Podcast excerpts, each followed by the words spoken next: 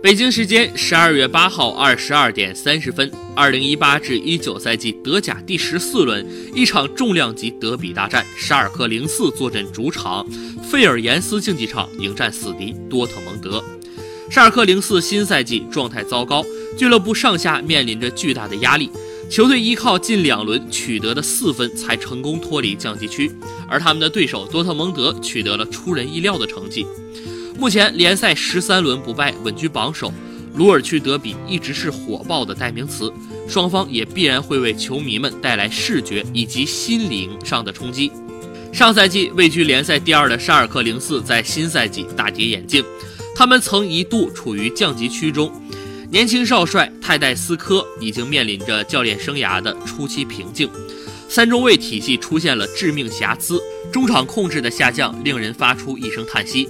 这个问题在上赛季末段就已经有所体现。随着人员变动以及遭遇了连续不得分的困境之后，主帅泰戴斯科已经将战术调回了四后卫体系，但是结果仍不理想。对于中场球员的站位也有不停调试中，顾此失彼。换回三中卫体系的沙尔克状态非常不稳，目前与欧冠区相差十分。对于本赛季百花齐放的德甲赛场来说，沙尔克迷失在了自我操控上。本场对阵气势如虹的多特蒙德，希望罗尔去德比的血性可以激发出沙尔克心中的斗志。德甲联赛的前半程总是令人惊喜，近些年来一家独大的拜仁会在赛季初发现一些问题，最终又因祸得福拿到联赛冠军。这样的问题出现在一开始领先的球队身上。法夫尔的上任让多特蒙德重新激发出近些年来的传统美德，也就是年轻球员的拼拼劲。此前，克洛普曾用不知疲倦的炮轰打法，让一批人进入了顶级球员的行列，